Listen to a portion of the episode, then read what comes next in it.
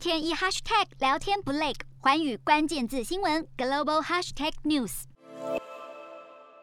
一月二十号就是美国总统拜登上任满周年，他也为此召开记者会，超过一个半小时的记者会聚焦在内政、疫情、就业、通货膨胀以及俄罗斯与乌克兰的紧张局势。不过，对于民众来说，最关心的还是通货膨胀等民生议题。而现场媒体也问到，是否是时候开始放宽对中国进口商品加征关税措施时，拜登表示，贸易代表正在努力，但答案是不确定。他希望可以说中国正在履行承诺或超出他们的承诺，以能解除部分关税课征，但目前还没有到那个地步。美中贸易战是从美国前总统川普开始的，他在二零一八年祭出加征关税的贸易大旗之后，美中历经多次谈判，在二零二零年一月十五号，在白宫签署第一阶段贸易协议。中国承诺在二零一七年基础上，于二零二零与二零二一年额外购入不少于两千亿美元美国商品与服务，但中国未能实现这项承诺。拜登上任后，贸易代表戴奇全面审视美中第一阶段贸易协议。戴奇去年十一月向媒体表示，欲就第一阶段贸易协议向中国追究责任。